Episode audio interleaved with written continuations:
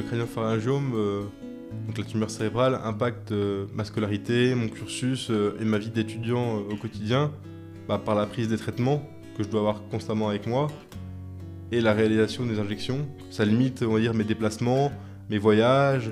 Et donc, euh, je sais que je me mets des barrières à ce niveau-là, euh, puisque je sais que certaines choses euh, ne pourront pas être possibles et je sais que je n'aurai jamais la vie de Mike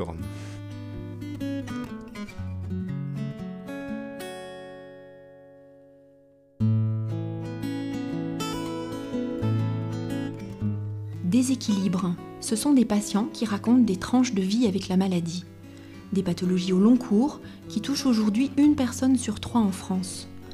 De l'annonce douloureuse au poids des traitements, de la charge mentale quotidienne au regard des autres, de la manière de concilier vie professionnelle et vie familiale, à travers leur voix transparaît une expérience unique de la maladie.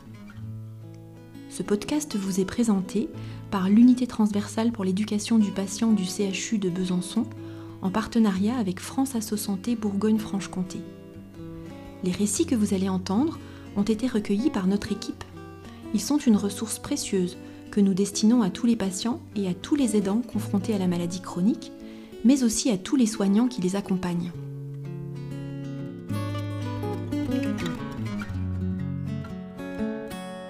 Dans cet épisode, vous allez rencontrer Antoine, un jeune homme de 20 ans qui vit avec deux maladies chroniques. Il explique comment elles retentissent sur sa scolarité et sur sa relation avec les autres, mais aussi ce qu'il en tire comme force. Je m'appelle Antoine, j'ai 20 ans et j'ai été diagnostiqué euh, à 8 ans en 2012 euh, d'une tumeur cérébrale euh, dénommée scientifiquement un craniopharyngiome.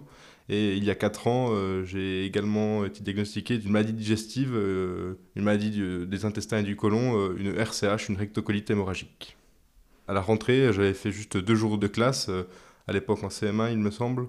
Et euh, ça s'est déroulé très rapidement parce que par la suite, j'ai enchaîné les examens, une IRM, et le diagnostic est tombé.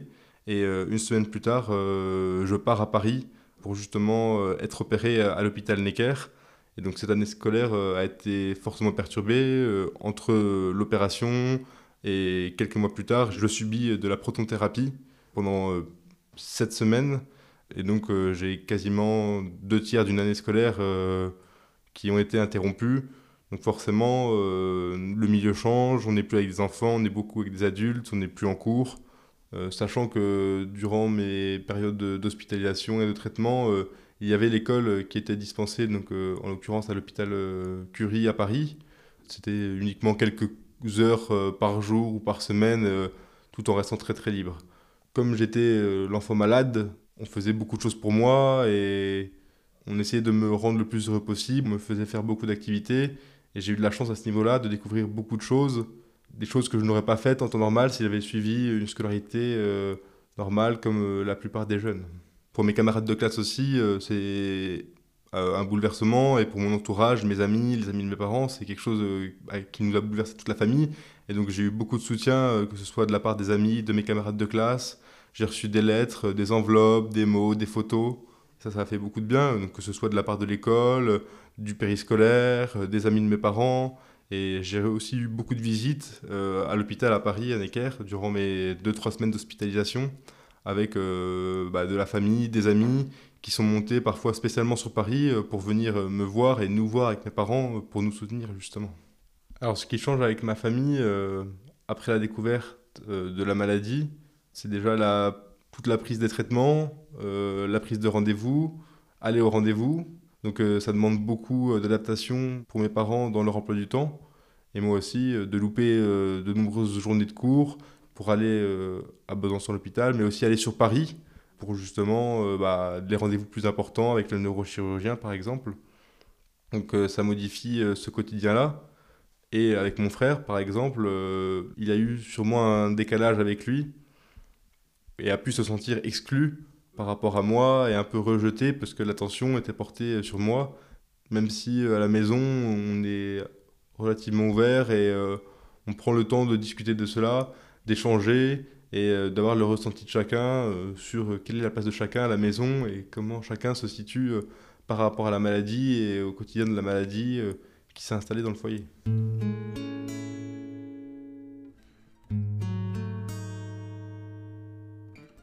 Après l'opération et après les séances de protonthérapie, donc j'étais en CM1 et donc je retourne en cours à partir du mois de février. Et j'avoue que j'avais la chance d'avoir un bon niveau scolaire, d'être plutôt un bon élève, ce qui m'a permis de ne pas redoubler mon année et de pouvoir reprendre la fin de l'année correctement. Cette immersion dans le milieu médical avec des adultes pendant plusieurs mois, euh, ça m'a rendu plus mature, ça m'a fait voir un autre monde que je connaissais pas. Et j'ai souvent perdu aussi certaines manières d'être euh, qu'ont les, jeunes enfants de 8-9 ans. Et c'est ce qui fait euh, que j'ai eu un certain décalage après dans ma scolarité et le sentiment d'être différent par rapport aux autres. Je n'ai pas eu spécialement de confidents, d'amis ou de personnes à qui je pouvais tout dire. Peut-être que justement la maladie fait que j'ai beaucoup intériorisé, euh, j'ai beaucoup gardé pour moi et ça se ressent sûrement aujourd'hui dans, ma personnalité parce qu'il y a certaines choses euh, qu'on n'a pas forcément envie de dire et justement euh, cet inconnu, le fait d'être jeune, le fait de ne pas savoir, ça fait sûrement que je me suis peut-être renfermé sur moi à certains moments et j'ai gardé peut-être beaucoup pour moi.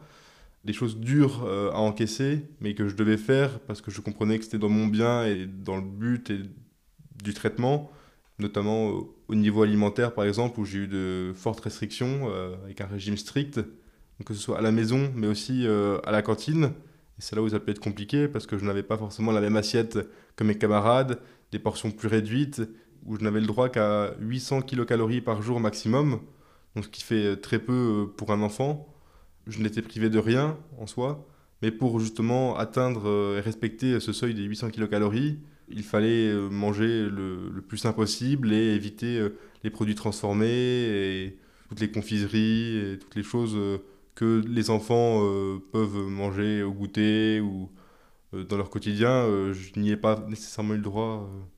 et c'est ce qui a pu provoquer, et c'est ce qui provoque de la frustration chez moi, sachant que la, tumeur touche l'hypothalamus, qui est le centre de, la satiété. Bah, j'ai une relation avec la nourriture très compliquée parce que donc, justement, cette frustration et cette privation euh, entraîne chez moi euh, une alimentation compulsive et avec l'envie de manger euh, tout le temps, sans arrêt, sans limite, avec la notion de faim qui est très compliquée pour moi, que je ressens très peu. Parfois, ma raison ne contrôle plus rien. En période de stress, en période de mécontentement, de colère ou ce genre d'émotions, j'ai tendance à me réfugier dans la nourriture justement. Et il n'y a pas un seul jour ou même une seule demi-journée où je ne pense pas à la nourriture, euh, à mon poids et euh, ma silhouette, euh, qui est quelque chose qui me préoccupe aussi beaucoup.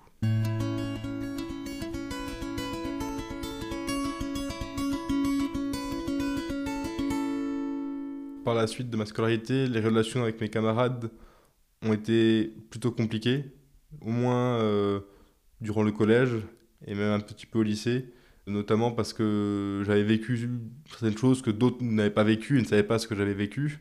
Et c'est ce qui fait justement que j'ai eu un certain décalage. Euh, la cour de récré et les couloirs euh, n'ont pas forcément été des moments de plaisir pour moi et j'ai pu avoir des moments difficiles avec mes camarades, justement, euh, étant bon élève et faisant tout pour être bon élève, justement, un peu comme une revanche par rapport à la maladie, je pense. Sûrement que certains de mes camarades, par jalousie, n'étais pas forcément euh, fan du comportement et de la relation que je pouvais avoir avec mes professeurs.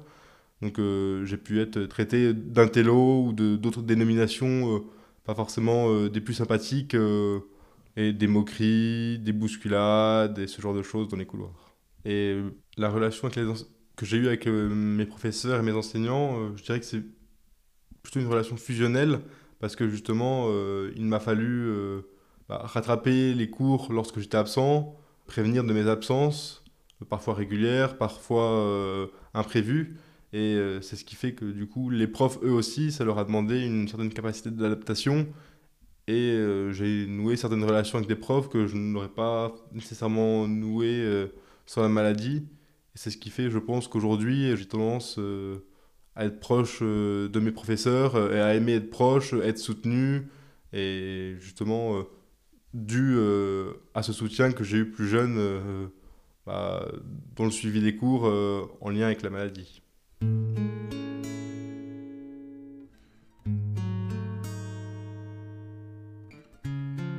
Ensuite, cette deuxième maladie qui arrive à 17 ans, c'est l'atteinte d'une rectocolite hémorragique, donc une MICI, une maladie de l'intestin et du côlon. ça a été très compliqué pour mes parents euh, d'apprendre la découverte de cette deuxième maladie, avec le sentiment euh, de prendre la foudre sur la tête une deuxième fois. Mais en fait, le diagnostic m'a presque fait du bien et j'ai presque été soulagé par le diagnostic parce qu'en fait, je souffrais depuis plusieurs années euh, de cette maladie et de ses effets, notamment avec un transit très compliqué. J'allais de nombreuses fois, parfois jusqu'à dix fois aux toilettes pour des selles dans la journée. Et ça a beaucoup impacté mon quotidien, euh, notamment par exemple en voyage scolaire euh, où j'étais chez euh, une correspondante et où en fait j'étais constamment aux toilettes et donc dans un milieu que je ne connais pas, avec le stress, c'est ce genre de moments qui ont pu être très compliqués pour moi à vivre et surtout après à raconter parce que mes parents ne m'ont pas toujours compris à ce niveau-là et ont toujours cru que le problème venait de moi, parce que j'allais aux toilettes avec mon téléphone ou ce genre de choses.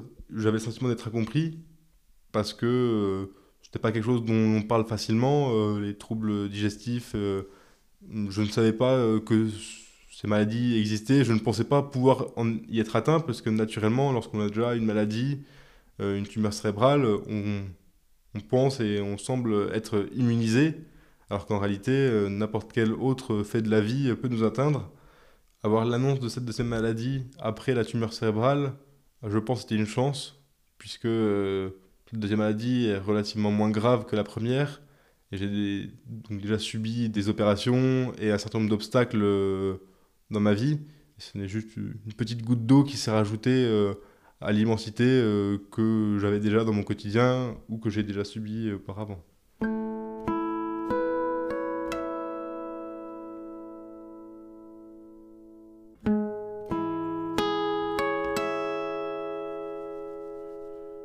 Je pense que si je n'avais pas euh, ces maladies, ces, deux maladies, euh, j'aurais sûrement plus de place euh, à l'improviste et plus de place justement à la spontanéité dans ma vie. Et je vivrais peut-être plus les choses au jour le jour. Le crânio-pharyngiome, donc la tumeur cérébrale, impacte ma scolarité, mon cursus et ma vie d'étudiant au quotidien. J'ai beaucoup de traitements à prendre, que ce soit bah, lié à toutes mes insuffisances hormonaliennes, mais également euh, la prise de nombreuses injections euh, telles que l'hormone de croissance pour pouvoir grandir, la puberté qui a été euh, bah, déclenchée bah, par injection, et toutes ces choses-là, tous ces traitements, bah, c'est quelque chose auquel on n'est pas forcément prêt, on n'y pense pas, mais qui m'ont beaucoup impacté, puisque on va dire qu'à ce niveau-là, je n'ai pas eu la même vie que les autres jeunes de mon âge, et actuellement, mon traitement pour soigner cette RCH, rectocolite hémorragique, c'est la prise de comprimés euh, quotidiennement et également euh, la réalisation d'injections que je fais moi-même toutes les deux semaines. Donc euh, c'est le côté un peu contraignant puisque deux semaines ça revient très vite. Des injections à conserver au frigo. Et c'est ce qui peut être parfois un peu compliqué dans la gestion de mon quotidien en tant qu'étudiant avec des déplacements. D'autant que les deux maladies cumulées font que j'ai un certain nombre de, de traitements à prendre quotidiennement ou hebdomadairement. Ça fait que je dois toujours anticiper justement la prise de ces médicaments, euh, l'obtention de ces médicaments, bien que j'ai l'aide de mes parents pour ça jusqu'à aujourd'hui. Et donc euh, ça limite, on va dire, mes déplacements, mes voyages. Et je sais que dans les années à venir, euh, dans le cadre de mes études, je vais être amené à partir à l'étranger. Et je n'essaye de ne pas trop y penser, mais je sais que cela peut potentiellement être un problème euh, dans des pays où l'accès à la santé euh, et euh, à l'éducation n'est pas le même. Dès qu'il y a du changement dans ma vie, un changement d'études, un voyage, quelque chose qui n'est pas prévu, c'est ici où la charge mentale revient vite. J'ai le sentiment que ça empêche surtout ma, vie de jeune adulte, puisque j'aime voyager, partir sur un coup de tête, faire de la randonnée, explorer, et je sais que c'est quelque chose qui est compliqué euh, à prévoir, puisqu'il faut toujours que j'anticipe euh, bah, la prise des médicaments, euh, l'injection d'hydrocortisone en cas de problème. Et donc je sais que à ce niveau-là, ça freine certains projets, certains rêves ou espoirs que je peux avoir. Et donc je sais que je me mets des barrières à ce niveau-là, puisque je sais que certaines choses ne pourront pas être possibles et je sais que je n'aurai jamais la vie de Mike.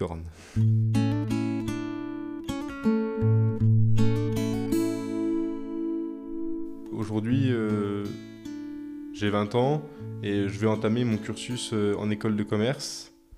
Donc pour 3 voire 4 ans d'année en école de commerce, avec après l'obtention dans l'idéal d'un master, avec pourquoi pas une, hybridation des compétences, donc un master en management et quelque chose autour du sport et des organisations sportives. Ce passé médical m'a apporté justement une certaine maturité, une certaine sagesse. Je suis toujours dans la réflexion, toujours dans l'analyse. Et c'est peut-être euh, ce qui me fait défaut aujourd'hui euh, dans ma vie de jeune étudiant et qui fait que je contrôle constamment tout et que j'essaie de tout contrôler.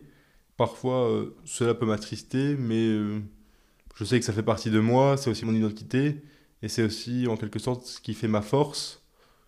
Donc j'essaye de ne pas trop y penser et de prendre ça plutôt comme quelque chose de positif et de toute façon, c'est quelque chose qui fait partie de ma vie. Et donc, euh, j'essaie de pas trop euh, m'accabler sur mon sort, puisque je sais que cela ne changera rien. Donc, euh, je le prends comme c'est. Et ce que je retiens aujourd'hui, c'est tout d'abord, j'estime avoir de la chance, et puisque je mène une vie quasiment de la même manière que n'importe quel jeune adulte, bien que moi, au fond de moi, je sens que j'ai eu ce passé et qu'il y a une certaine différence.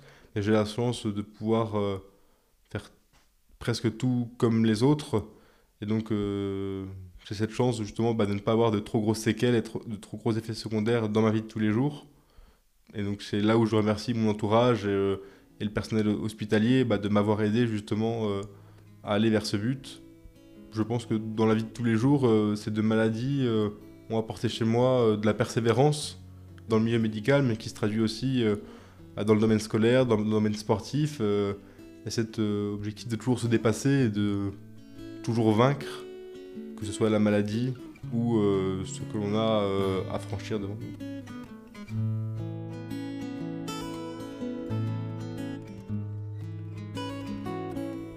Vous venez d'entendre le témoignage d'Antoine qui vous a raconté son histoire, la façon dont il a vécu successivement l'arrivée de deux maladies dans sa vie d'enfant et d'adolescent et comment il en a fait une force.